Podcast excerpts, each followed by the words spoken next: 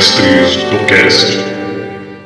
Olá, sejam todos muito bem-vindos a mais um episódio do Mestres do Cast, o podcast do Mestres de Aluguel. E hoje vamos falar sobre o segundo pilar que sustenta a base do RPG. Hoje falaremos sobre o jogador de RPG.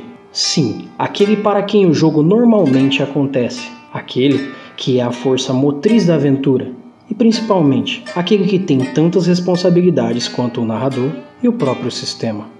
Mas primeiro eu gostaria de pedir atenção e o apoio de todos, pois hoje a Mestres de Aluguel conta com o podcast do Mestres do Cast, o canal do YouTube e a nossa página do Facebook. E estamos buscando o crescimento sempre, levando o RPG para o máximo de pessoas o possível, de forma fácil, interativa e divertida. E para isso, eu peço para que todos os nossos ouvintes se inscrevam no feed do nosso podcast, no canal no YouTube e na nossa página. E claro, divulguem o máximo que puderem. Chamem seus amigos e vamos jogar juntos RPG. O projeto Mestres de Aluguel está sempre pronto para receber seu grupo e fazer uma grande aventura, ou até para auxiliar e ensinar os novos narradores. Chamem-nos em nossas redes sociais e vamos trazer mais diversão e muita fantasia para o seu dia a dia. E sem mais delongas, vamos ao que interessa.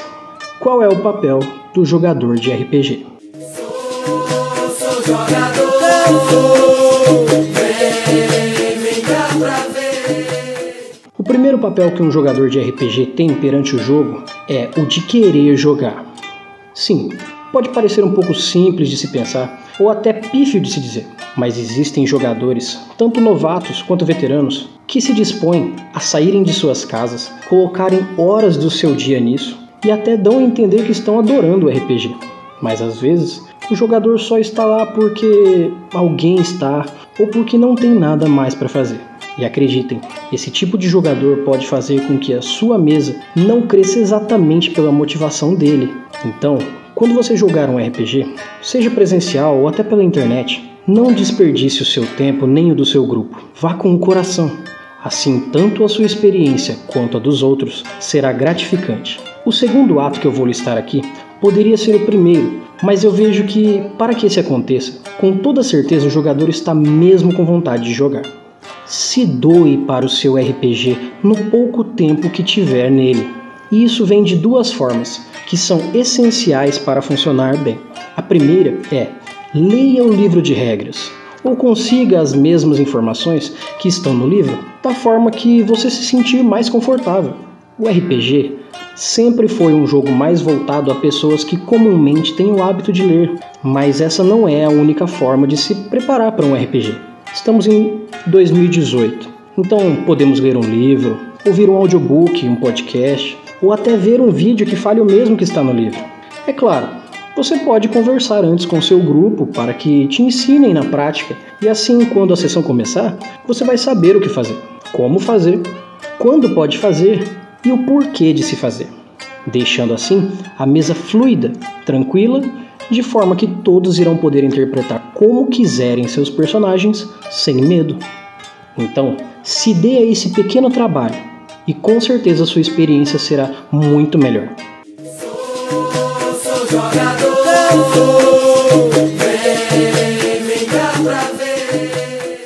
A segunda coisa é: o RPG é só um jogo onde você pode fazer tudo, mas diferente de todos os outros jogos, o RPG não acontece só na mesa. A magia do RPG é algo que realmente só jogando para se entender. E mesmo que algumas coisas saiam errado, sempre valem a pena, desde que todos os envolvidos saibam que o jogo começa bem antes da mesa e acaba bem depois dela. Sim, pois apesar de parecer dificultoso, o RPG exige preparação interação e considerações finais. Assim podemos ver que uma preparação prévia nos dará ótimas experiências e quando chegar para jogar, se focar no jogo e deixar o mundo real fora disso. E claro, o feedback dos jogadores entre si e com o narrador são o que fazem aumentar a interação entre eles e ajuda a aprimorar os conhecimentos. Assim, posso garantir para todos que estão ouvindo aqui que um RPG pode ser algo mais contínuo do que só o dia do jogo, pois o antes, durante e depois se estendem enquanto a campanha durar.